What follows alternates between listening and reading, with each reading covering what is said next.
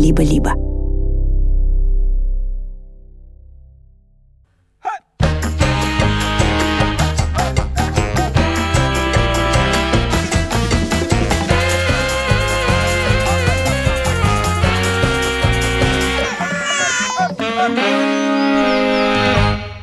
Привет, меня зовут Александр Борзенко, это подкаст «Сперва роди», подкаст, в котором мы рассказываем о родительстве, но при этом не даем никаких советов, а только делимся своими тревогами, переживаниями и разными историями, иногда совершенно чудовищными.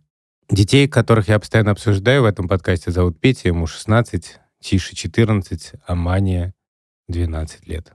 Да, всем привет. Э, меня зовут Владимир Цибульский, у меня есть дочь Соня, ей пять с половиной лет. Привет, меня зовут Юр Сапрыкин, моему сыну Леве почти 6 лет, и еще у нас, кроме детей, есть телеграм-канал «Наше детище». Подписывайтесь. Телеграм-канал называется «Сперва роди». В Телеграме мы там делимся, на что сил хватает. Ему года 4 где-то или 5. Да, в последнее время телеграм-канал молчал. Молчал телеграм-канал. Потому что мы не могли найти слов. Я не мог найти слов. Я хотел написать, что мы все еще в ахуе, но подумал, что надо с вами проконсультироваться, и потом подумал, что... Подумал, что, возможно, это не самая поддерживающая реплика. Но какая и была. Ну да, это правда. Короче, у нас сегодня первая запись после того, как мы узнали про смерть Алексея Навального. Сейчас среда, э, с пятницы мы как-то пытаемся сжиться с этой мыслью не знаю, там, какие стадии я там уже прошел в этом, э, значит, цикле до принятия, но, в общем, до принятия, короче, я пока, мне кажется, еще не дошел. Да, мне тоже кажется. И я даже читал инструкцию о том, как переживать разные тяжелые события. И, в частности, там было написано, что очень важны какие-то ритуалы. Ну, грубо говоря, ну, если ты чувствуешь потерю, ну, надо сказать, что я не был прям знаком лично с Алексеем Навальным. Я у него брал там, интервью, когда работал на «Эхо Москвы» много лет назад.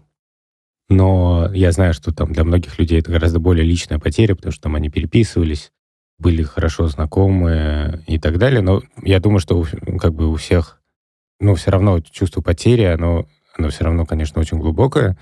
Ну вот, я прочитал, что важно как-то ритуализировать это чувство, и мы пошли вот все вместе и поставили свечку к такому импровизированному мемориалу в Риге. Я не могу сказать, что стало прям сразу прекрасно и хорошо, совсем нет, но надо сказать, что в этом был определенный какой-то смысл. К сожалению, люди, которые сейчас в России, у них даже такой возможности иногда нет. Я помню, что мне еще казалось важным рассказать детям, ну, конечно, они все там и так знали из новостей, из там, соцсетей, но мне казалось важным рассказать какое-то воспоминание о Навальном, с ним поделиться как-то. Ну, знаете, как бывает на поминках. Угу. Вот, и мы сидели за ужином, и я стал рассказывать, как, по-моему, в, в 2011 году, когда был первый самый митинг за честные выборы, то я брал у него Навального интервью, и это было интервью такое абсолютно на ходу, да, в смысле на бегу, потому что там Навальный шел вместе с людьми, вокруг был, конечно, куча полиции, он очень был в таком раже. Это было уже после того, как там люди ушли из чистых прудов, и это был такой импровизированный марш по улицам.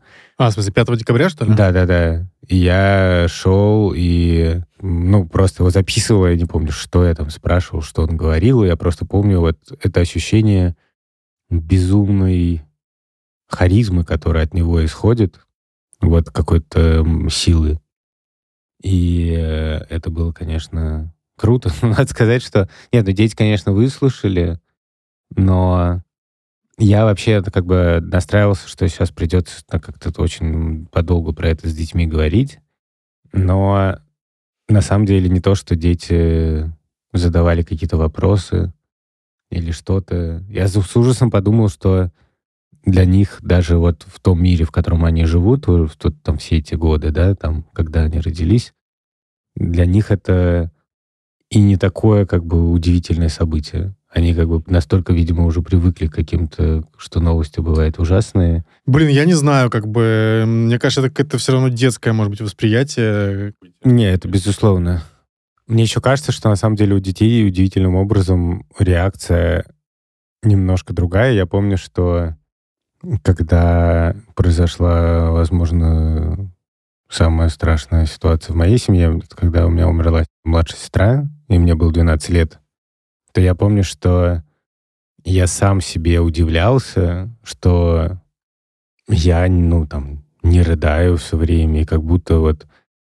Я помню, что я пришел в школу, все как-то вокруг меня собрались, и, ну, вот там мои какие-то друзья говорили какие-то слова, я чувствую в себе, что, ну да, но я не то, что там для меня вот мир полностью рухнул. То есть было несколько моментов, когда, конечно, я очень плакал до того, как это произошло. Когда, грубо говоря, когда стало понятно, что все очень-очень тревожно и плохо, и когда э, Соня уже была в реанимации, и я впервые представил, что этим может закончиться. Впервые как бы ощутил, что речь не просто о болезни, а что вот это невозможное как бы может произойти. И потом меня как бы некоторое время догоняло. Но вот первое, когда вот все произошло, там это такая как будто, может, заморозка, что ли, наступает. И я помню, что я даже как бы реально я думал, может, со мной что-то не так. Типа, почему я... Ну, наверное, это странное сравнение, да, в смысле, что... Но, но на самом деле... Ну, мне кажется, не странное. Почему? Потому что, э, ну, в смысле, я не знаю, если... Э, вот я тоже по себе могу судить, что, значит, в пятницу я как бы тоже был норм, и угу. тоже такой, типа... На драйве. Неужели, типа, так легко пройдет? А потом э, в субботу и там, и в, особенно в понедельник, прямо очень плохо мне было, э, ну, в смысле, гораздо хуже, чем в пятницу. Видимо, просто поначалу как бы что-то у тебя срабатывает, а потом, э, видимо, начинает приходить это, типа, осознавание какое-то, и ты как бы задумываешься, ну, типа, дальше.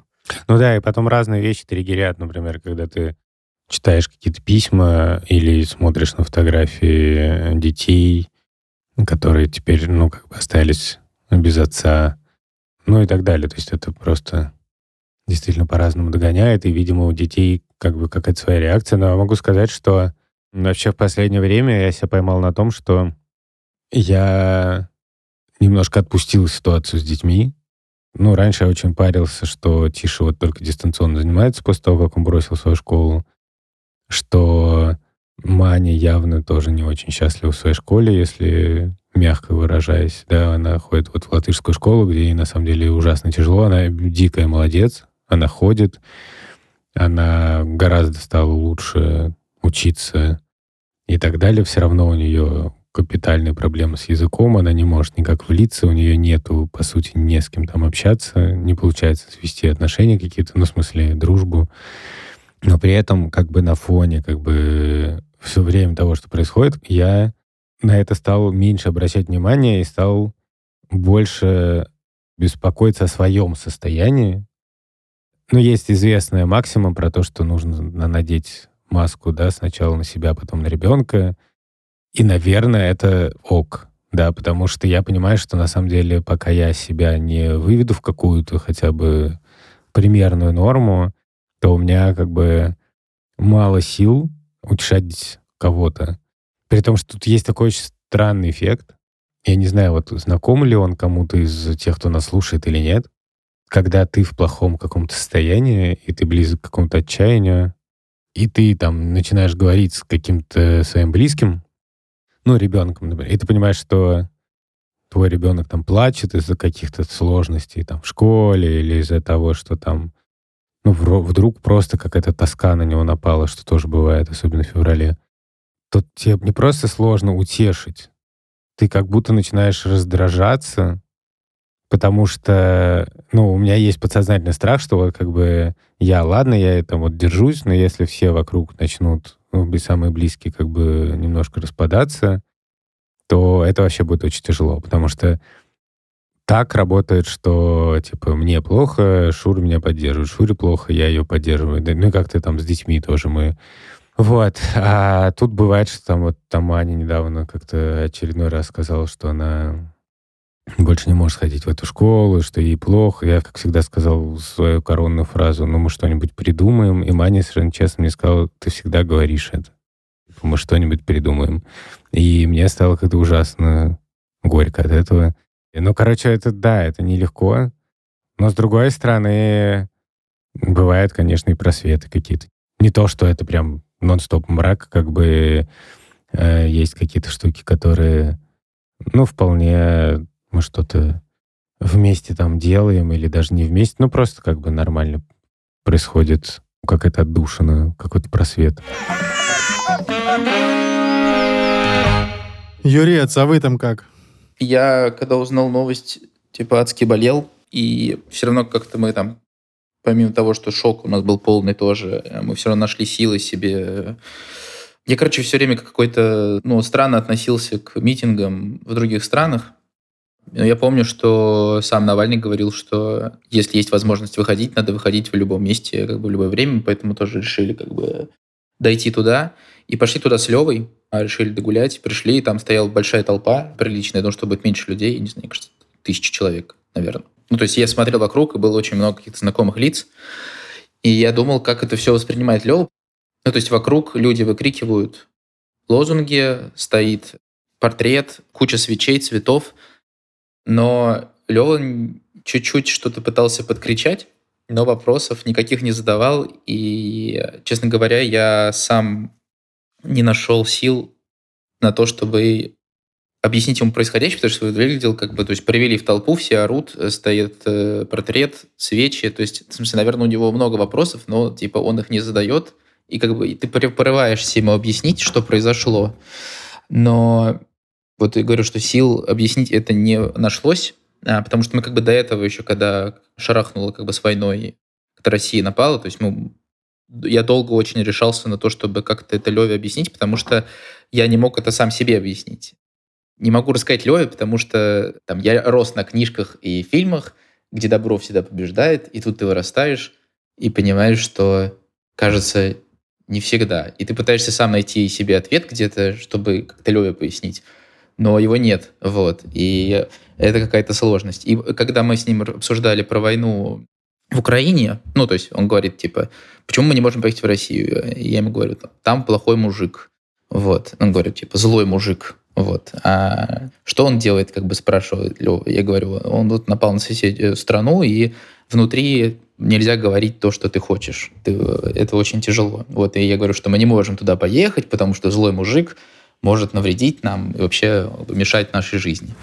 На что Лева там через какое-то время стал говорить, типа, что, получается, Россия плохая, мы не поедем. И тут еще приходилось дополнительно объяснять, что Россия прекрасная, и мы в нее поедем чуть позже, потому что там мужик старый, и скоро его не станет, и, кажется, все будет намного лучше.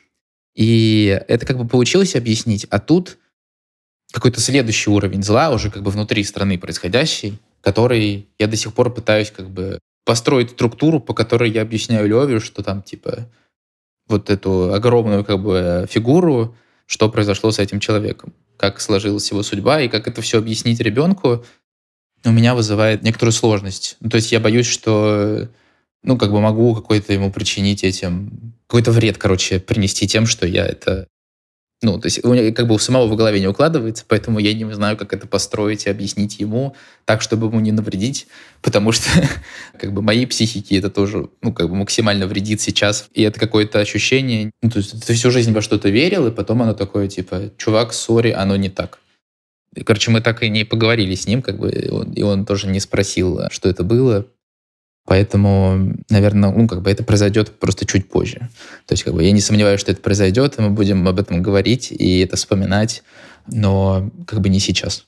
Мы тоже ничего такого с Соней не разговаривали, но я с Соней не ходил на к посольству, э, Олеся ходила сама, вот, и, ну, и, соответственно, с Соней как бы мы, типа, значит, по факту живем, как живем, то есть она, мне кажется, особо не в курсе. Не знаю, замечает ли она там, что, ну, там, я не знаю, я там более какой-то грустный или что. И вообще, ну, Олеся недавно, значит, задалась интересным вопросом, который, мне, конечно, надо обсудить здесь. Мы обсуждали, значит, по-моему, не помню, какой день это был, ну, короче, недавно, чате, значит, э, добро и зло, и как мы, значит, выросли вот на том, что ты говоришь, значит, добро побеждает зло. И Олеся спросила, а когда вот, собственно, ребенку нужно сообщить о том, что добро не всегда побеждает? У меня такое ощущение, что никогда, как будто бы. Ну, то есть э, человек, он сам придет, да, к этому какому-то нехитрому заключению. А может быть, ему так повезет, что на самом деле добро всегда будет побеждать как будто бы у меня такое ощущение, что тут нету, не нужно как бы ничего дополнительно объяснять. То есть э, ты растешь, читаешь книжки, смотришь фильмы, и в итоге сам, э, ну, сам, короче, к этому всему приходишь. Ну, мне кажется, да, что тут еще такая штука, что это особенно сложно, потому что то, как погиб Навальный, это не может не напоминать какие-то хрестоматийные книги, да, вот «Хроники Нарнии», когда Аслан добровольно идет к колдунье, над ним издеваются, ему сбривают гриву, mm-hmm. его убивают, и все. И как бы Люси и Сьюзен смотрят издали, плачут, и понимают, что вот как бы мир померк, да. Они были уверены, что Аслан как бы... Мощный лев, который там да, Мощный лев, который всех раскидает, а он даже ничего не, не рыкнул, да, в их сторону, да, как бы над ним как бы... А вот эти все потусторонние твари из, из э, свиты колдуньи, они даже мертвые его боялись. Блин, а вообще про Нарнию к вопросу о том, как э, дети понимают, значит, э, ну, типа, про добро и зло, и про этот самый... Я вот Нарнию прочитал когда уже женился на Олесе, то есть э, типа лет 8 назад. И я когда читал, я сам вместе с Люси не мог поверить, как, что это происходит. Конечно, да, да, да.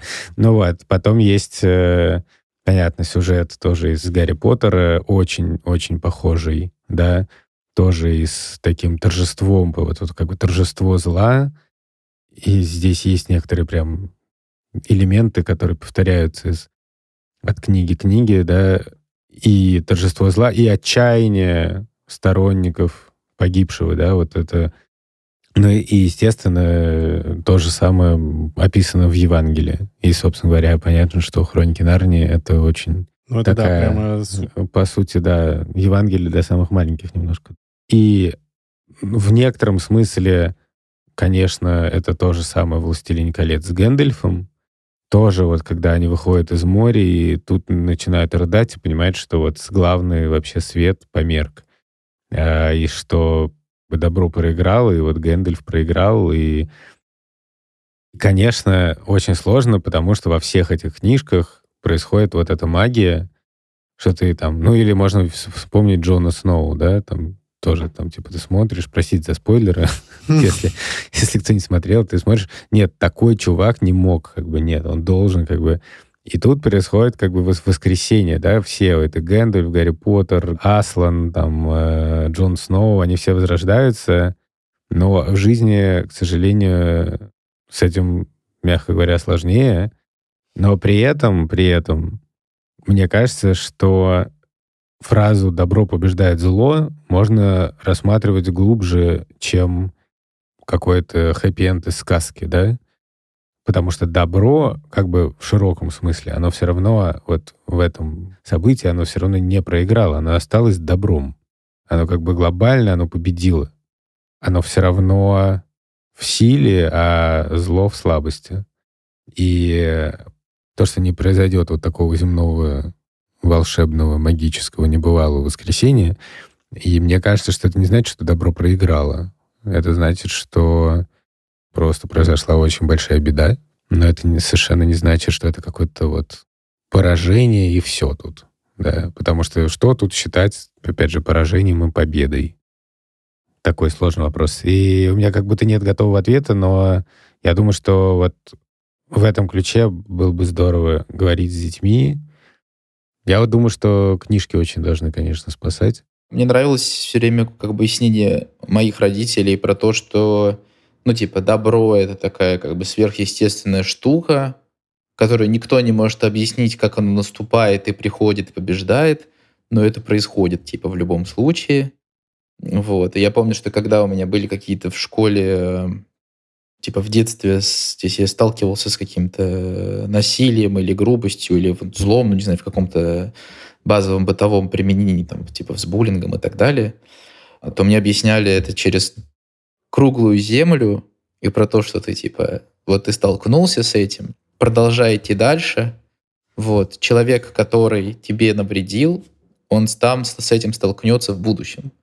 И помогали еще через какую-то, как у Навального было в повестке, подходить к этому с юмором в любом случае, как бы чего, чего бы с тобой ни случилось, ты все время должен как бы играть в некую игру, где ты все равно типа полон сил и надежд, а твой соперник злой, он все время, ну, типа, пытается тебе навредить, а ты ему, типа, смеешься в лицо.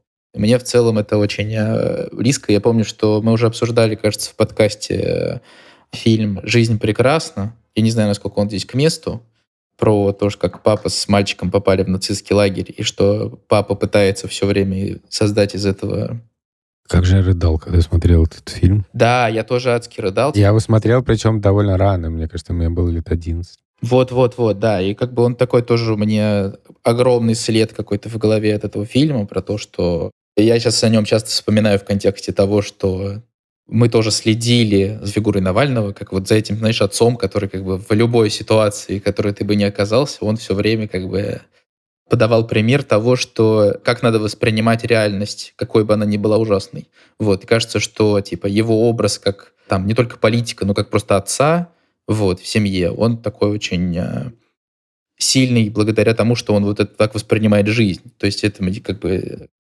кажется, что э, как бы какой бы безвыходной ситуация ни была, ты все время превращаешь там для, то есть бежим мы с Левой вот э, там в бомбоубежище, потому что там ракеты летят. Вот.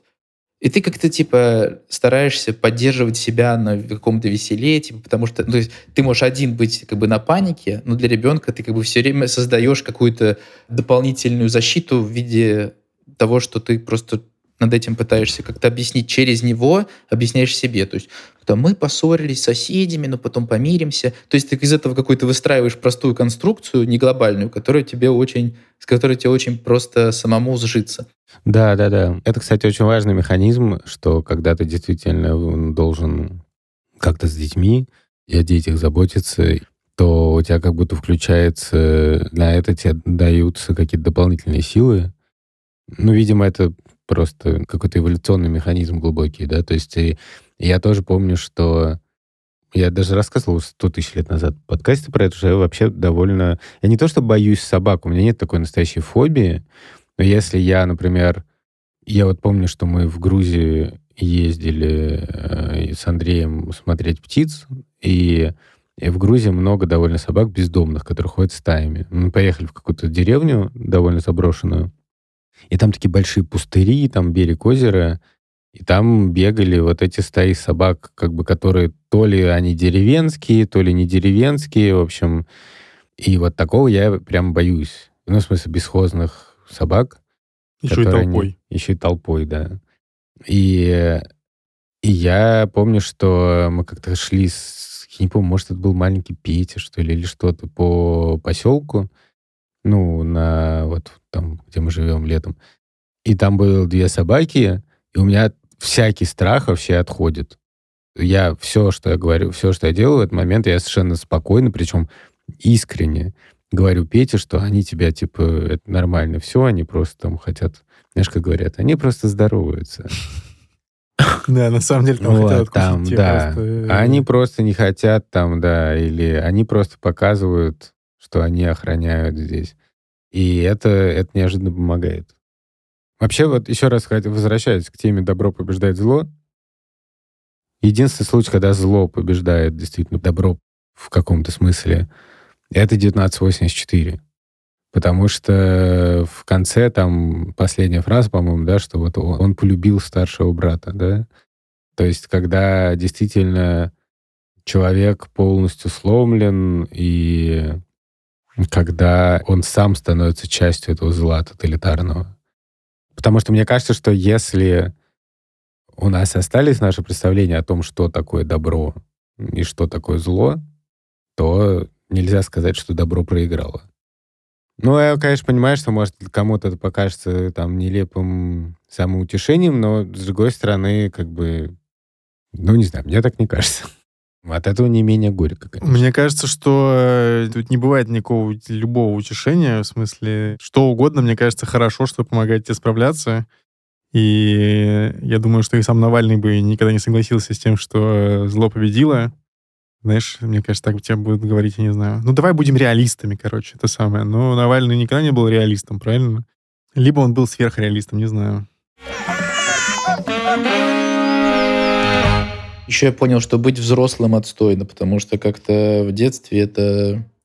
Не знаю, я помню, что у меня был какой-то трудный момент, когда мы там в третьем классе вернулись из командировки вот в Африку, о которой мы много шутим.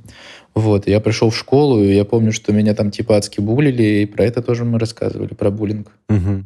Вот. И я помню, что я типа такой, блин, почему мир такой злой? Типа, ну, как бы я, мы там жили в посольстве за забором, и типа я как будто мира не видел. Вот. И я такой приезжаю, и просто все так Типа вокруг какая-то, блин, сплошная агрессия. Я помню, я на каком-то нахожусь в пике, э, почему вообще так, что происходит. Вот. И я помню, что у нас был какой-то утренник новогодний, и которым я должен был что-то выступить, что-то сказать. И я помню, что я выступаю, ни с кем не дружу в классе. Выступаю, помню, сажусь, и э, просто ко мне подходит чувак, мой одноклассник, и такой приобнимает, такой, слушай, ты такой молодец, типа, ты так круто сейчас выступил. Вот, в смысле, это какой-то, тупо, извините, туп, тупейший пример, вот, но какие-то вот, э, когда ты не думал о каком-то большом мире и просто жил в своей там, будучи маленьким, это все как-то решалось какими-то добрыми поступками всегда людей вокруг. То есть появляется какой-то добрый персонаж рядом, который приходит, тебя приобнимает и говорит, типа, слушай, ты молодец. И у тебя просто, типа, ого, типа, вот это свет. Отмените типа, мой вот визит к психотерапевту. Да, да, да, спасибо большое. Вот теперь, э, типа, во мне какая-то сила новая зародилась. Типа, я верю, что, как бы, есть добрые люди в мире и так далее. То есть, как бы, это все время тебя какая-то доброта вытягивает из э, ощущения, что вокруг там какое-то зло происходит. Но во взрослой жизни, короче, чуть-чуть тоже так иногда работает. Но сейчас как-то, честно говоря, я вот на этом событии я сломался совсем. Да, но с другой стороны, в смысле, я это очень хорошо понимаю, но при этом вот, не знаю, когда тебе просто там пишут с вопросом, ну, чего ты как, в любых обстоятельствах, да, то неожиданно это бывает так, что на самом деле тебе даже это просто помогает. Мне кажется, в детстве еще, типа, чем хорошо, это ты такой думаешь, да, блин, еще, короче, столько лет там впереди, да? А чем э, взрослее становишься, тем уже такой, блин, надо же дотянуть как-то. До пенсии. Надо же как-то, надо же как-то до- дожить еще. У нас еще, э, значит, был день рождения Шуры, с чем мы ее поздравляем. И... Блин, так сказал, с чем мы ее и поздравляем. Как Да. будто мы ее вообще не поздравляем. Да, сори. Был день рождения Шуры, и мы, кстати, Шуру поздравляем. очень. Поздравляем, Шура. Шура, поздравляем тебя. Да, и э, такой один из подарков был... Я рассказывал, как Мане сделал подарок на Шурин день рождения, типа, 2-3 года назад. Три, наверное, три, да. Типа, романтическое свидание... С лучшим мужчиной. С лучшим мужчиной, да. И мы пошли с Шурой в кино. Вот, а тут мы пошли с Шурой в театр. И это было в субботу. И, естественно, идти в театр было странно. Но мы решили пойти, тем не менее. У нас была бронь в э, ресторан, который тут отметил Мишлен, Мгм. но мы не пошли в субботу как раз. Мгм. Что-то не было настрика. Да, настрика на рестик. Мишлен отметил ресторан. Не только на Торчелло выдают звезды. Ага, и чего? Спектакль, грубо говоря, он про смерть и память, и воспоминания. Там сюжет такой, что Питер Пен постарел, вырос, и все его so-called мальчишки. И вот эта фея Тинки Винки, или как ее звали? Тинки Винки — это из телепузиков. Да, я, честно сказать, я вообще не любитель Питера Пэна вообще, я тоже вообще не, говоря. я тоже вообще не любитель Питера Пэна, совсем. То есть я никогда не понимал этой книжки. Ну, в общем, спектакль, ну, многим он жутко понравился, но я как-то, честно говоря, утонул в метафорах, мне кажется. Но он еще был на латышском, с английским, правда, субтитрами, Я на самом деле очень, очень много понимал из латышского, потому что там более-менее, ну, все понятно. Но самое смешное было, что мы сидели на балконе, и в какой-то момент он вызывает дух Янис Райниса. Ну, непонятно, то ли дух, то ли не дух. Янис Райнис — величайший латышский поэт, драматург, писатель. Тоже своего рода мальчишка, да, его, получается? Блядь, Вот, потом, тоже. потом он вызывает дух Михаила Чехова, история которого тоже сильно связана с э, Ригой. И вот этот Михаил Чехов, не путать с Антоном Чеховым, а, мы сидим на балконе, и они как бы все с каким-то неожиданным образом появляются, и вдруг мы слышим, что сзади нас просто дикий стук в дверь. Вот, со стороны коридора театрального. И, в общем, входит этот э, Михаил Чехов, ну, актер, ему цепляют какую-то страховку, и он проходит мимо нас по парапету балкона босиком. Типа балансирует, М. там у него справа портер, Мгм. а слева ложа, и мы сидим в ложе. Ну, в балконной ложе. И когда он проходит мимо Шуры, он, короче, начинает довольно резко качаться и падает на Шуру. В Что? смысле, это, это было предусмотрено Я не э, знаю. сценарием? Я не знаю, возможно. А мистер Крымов, если вы нас слушаете, можете, пожалуйста, рассказать нам, э, специально ли э, герой вашего спектакля свалился на героиню нашего спектакля? Вот. А что вы сказали? Я ничего, э, нормально. Нет, ну что, Шура посмеялась. Ну ладно, ну, в общем, пошел дальше. И ты такой, с днем рождения. А у нас именинница сидит в этом кискам. И он хватает ее, короче, и, значит, на этой страховке Это когда? Это как в рассказе Драгунского. Да, да, да, да, да. Не хуже вас цирковых. Это, кстати, абсолютно гениальный рассказ. Все рассказы Драгунского гениальны, но не хуже вас цирковых, просто Не хуже. ле- легендарный Не рассказ. хуже остальных. Вот, ну, в общем, да, это было забавно. Потом мы все это еще пересказывали Мане. Ну, Маня очень посмеялась над этим моментом, потому что Маня... э, А тише вы не стали Вообще, как рассказывать? бы, это? Решили поберечь его или что? Нет, ну Тише тоже рассказывали, конечно. Но он не смеялся, да? Да, тот, кто, так сказать, с нами пожил, тот в театре не смеется. Ой, спасибо за веселую историю. В общем, не знаю, я, конечно... У меня в этом случае какая-то такая реакция, что хочется читать детям книжки, но при этом проблема в том, что они довольно большие. Мы начали читать «Мастера и Маргариту», но я буквально прочел Мане полторы главы, и как-то... Она уснула? Да, она уснула, и потом как-то мне казалось, что как-то Уснула. не- немножко не зашло. Мань, ну ты чё? Ты чё? Это же классика. Да. Вот. Ну и понятно, что там, в общем, сложно это поставить на поток. Я даже думал начать транслировать чтение, как я делал в эпоху ковида. Но у меня, как всегда, обуревает сомнение, насколько это уместно. И, типа... Ну, потому что трансляция чтений, типа, в лайве в Инстаграме, она как бы дисциплинирует. Ну, ты там, типа, что-то обещал уже кому-то, да, и М. начинаешь стримить и читаешь. Да, дорогие слушатели, у нас, кстати, был специальный сезон, сперва ради книжки он назывался, да? Он же доступен Да. везде. Да. Вот, где мы читаем разные книжки. Вот.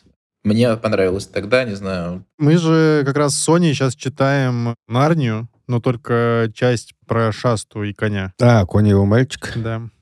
Вы вообще читали всю Нарнию? В смысле, все? Ну, а сколько их? Три? Подожди, племянник чародея, Да. Лев колдунья Да. второй, а, И конь. конь, нет, конь его мальчик, путешествие на край света Каспиан еще. и принц Каспиан. А, о, нет, я А, не и серебряное кресло еще.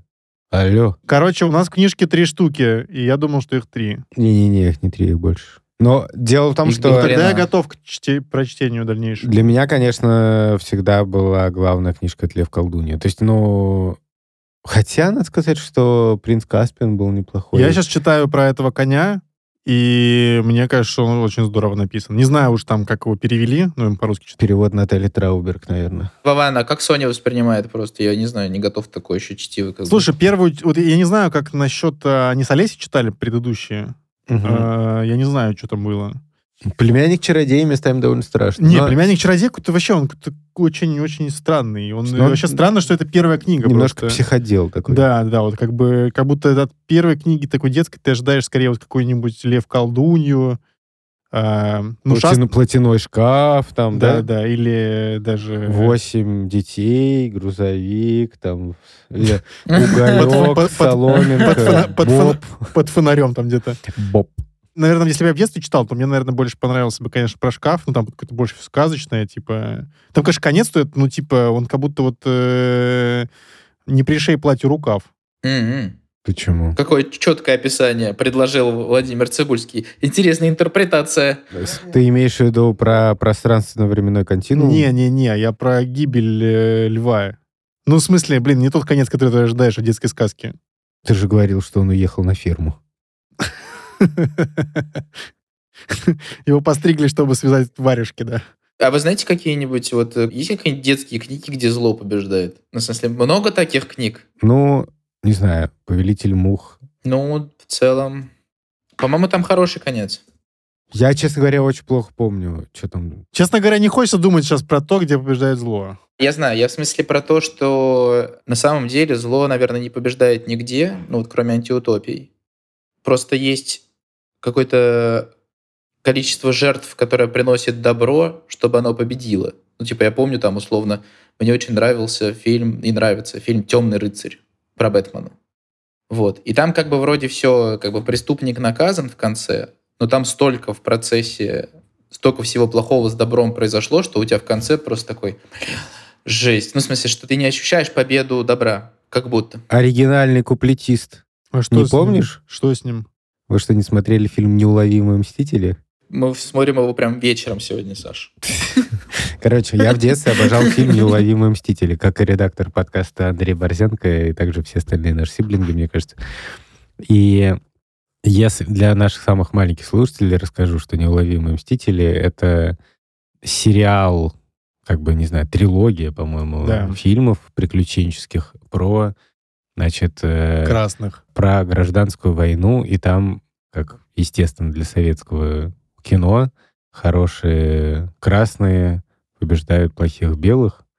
И я помню, что, кстати, папа сопровождал все это некоторым комментарием и говорил, что им да. Просветительским. И да, но фильм, конечно, мощный. За душу берет просто. Я не смотрел его ни разу в жизни, но я читал книгу Кортик, и я читал книгу «Корона Российской империи». Мое уважение. О, И, короче, да, там есть герои, с которым хочется ассоциироваться. Данька, Яшка Цыган, он называется. Ксанка и Ксана. Как Ксанка, да? она? Современная адаптация И Валерка. Ксанакс. И, Ксанакс. и, и Валерка. И у них всех есть Оксанакс. свои... Валерка, и Валерка, Валерка, он типа Рос Гейлер такой, в смысле, он такой ботан. Дани лидер и вообще просто самый крутой герой, рыцарь без страха и упрека. Темный И, рыцарь. да, Яшка Цыган, он э, такой лавкач, лихач и... Том Круз. Да, Оксанка, как сказать... э, Радистка. э, расхитительница гробницы, не знаю. А, окей. И я помню, что в тот момент, когда там какая-то, я не помню, какая-то серия, но, в общем, там появляется очень хороший герой Буба Косторский, который тоже, типа, за хороших парней. И он э, куплетист и выступает из Одессы. И он выступает на каких-то ярмарках, поет куплеты и секретным образом помогает, на самом деле, красным как бы героям. И ты в него абсолютно влюбляешься. Вот есть такие герои второстепенные, которые просто вау. И в конце, когда, типа, все, наши победили, типа, умирающий бело какой-то белогвардеец, как бы из Нагана, подстреливает именно Бубу, и просто ты такой... И там как бы эти, значит, чуваки держат этого Бубу, это абсолютно пьета такая, знаешь, это снятие с креста просто, как бы такой канонический образ горя. И я помню, что просто рыдал, как не знаю кто, просто невозможно. Невозможно было это А смотреть. папа тебе что объяснял про это самое? Мне кажется, хороший комментарий к нашему сегодняшнему теме про добро и зло. Что он говорил? Что вот эти красные побеждают, но вообще-то как бы это бабушка Слушай, надвое сказала. Или что он говорил? Да нет, но он говорил, что про конкретно этот сюжет, он просто говорил, что имею в виду, что как бы тут очень много, ну, неправды исторической, как бы пропаганды, и что, ну, папа, в частности, переживал, что там священник изображается в непотребном виде, как алкоголик, там и так далее. Ну, в общем, такое было, да. Не, не, я не могу, ну, как бы мы с папой очень много говорили о добре и зле, как и с мамой. И мне сложно. Да? Мне, ну, конечно. Ну, да. расскажи. Слушай, ну мне... э, Просто мне со мной, не, мне кажется, вообще нет. понимаешь, какая штука? Вообще-то идея в том, что...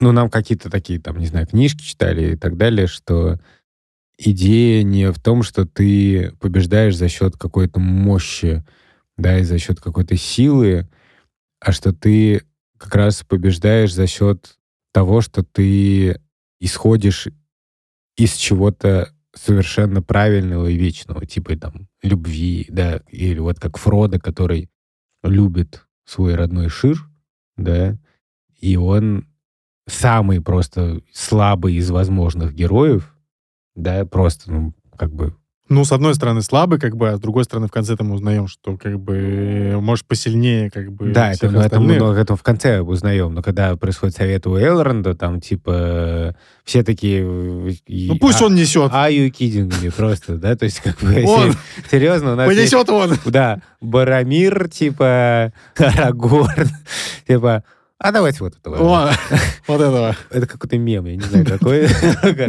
Нельзя просто так взять. Да, да, да. Вот. Но они в результате все вместе идут, но тем не менее, да, там четыре вакантных места из девяти э, братцев, братства кольца занимают люди, мягко говоря, не приспособленные К жизни. к жизни вообще, как бы. да. К жизни за пределами Шира. Вот. Но тем не менее, они как бы туда идут, как бы, и надежды просто нету. Просто надежды нету. Вот. И просто Ну да, но здесь как будто еще какой-то такой сюжет, когда они специально сразу делают плохо. В смысле? Ну, типа, они... да- Надежды нет, но они же двигаются. Ну да, ну, в смысле, ну, как будто они должны попытаться были сначала такие, типа, так, мы поставим, ну, все-таки вот, наверное, на Барамира, как бы там, на какого-нибудь. Покрепче там. Вот э, этот самый Гимли пусть несет. Крепенький. И поэтому мне кажется, что в наших разговорах о добре и зле много было про то, что называется... Николай Пле рассказывал об этом. в- При- в- Снова он врывается в наш подкаст. Вот, да, да. вот и вот и он, наш четвертый ведущий. Без- Я думаю, я, я- не выхожу без Николая Пле Я думаю, запись. что в этом, в этом сезоне не должно быть выпуска, где Николай Плей не появляется. Ну вот, и, и у него была такая формула, да, про то, что э, сила в слабости, да, то есть, э, что это, ну, как бы, да, это и мысль, которая там есть и в Евангелии, и еще много где, там, что на самом деле добро побеждает зло, это не всегда значит, что оно его победит в таком, Противостояние. ну, да, что Ну, типа, что скорее оно останется как бы правым, да? Вот такая, да, типа, ну как тема. бы, скажем так, вот э, то, как э, я недавно в Страдариуме, в Страдариуме, это не реклама, просто так получилось. В Страдариуме, э, это онлайн-платформа э, с разными лекциями прекрасными, можно подписаться, э, послушать. Слушал лекцию Олега Ликманова про... Блин, я думал, лекцию Николая Пле. Там есть ли лекция Николая Пле? Лекция Николая Плея мне Будет, будет. обязательно будет. Подписывайтесь на обновление, чтобы не пропустить лекцию Николая Пле. Да. Но если она Э. там появится, мы ее рекламируем здесь, так что... Подписывайтесь на Apple Plus. Блин, это хорошо. Ой-ой. Я думаю, Эпле бы сейчас оценил. И Ликманов рассказывал про мастера и Маргариту, и у него была такая мысль, что в мире мастера и Маргариты, вообще для Булгакова это такая важная мысль, что зло и ложь, оно всегда побеждает тактически, но никогда не побеждает стратегически. И что как бы в вечности оно все равно проигрывает Хочется закончить на этом. про добро и зло, я думаю, что так оно и бывает. И работает. Да, так оно и работает, что и, и это меня поддерживает. И мне кажется, что это то, наверное, что движет теми людьми, которые готовы умереть за свои убеждения. Да, что дело не в тактике, а в стратегии, дело не в, в сиюминутном моменте, а в перспективе в вечности. Да. В общем, всех мы обнимаем, кому сейчас тяжело. Мне кажется, что этот выпуск даже похож на, ну, в смысле, на то, что здесь транслируется, про то, что добро побеждает зло, потому что мы пришли очень такие, ну, раскисшие и угрюмые, а в конце даже ну, немножко повеселились. Воспряли. Там, да, побыв э, вместе вот э, там один час времени. Да, но мы не будем с Иваном отменять нашу запись психотерапии. Да, я очень жду на самом деле ее. Давайте. Удачи вам у терапевтов. А я хочу сказать спасибо студии «Либо-либо», редактору Андрею Борзенко, продюсеру Кириллу Сычеву и нашему звукорежиссеру Сереже Христолюбову. Спасибо. Пока. Пока.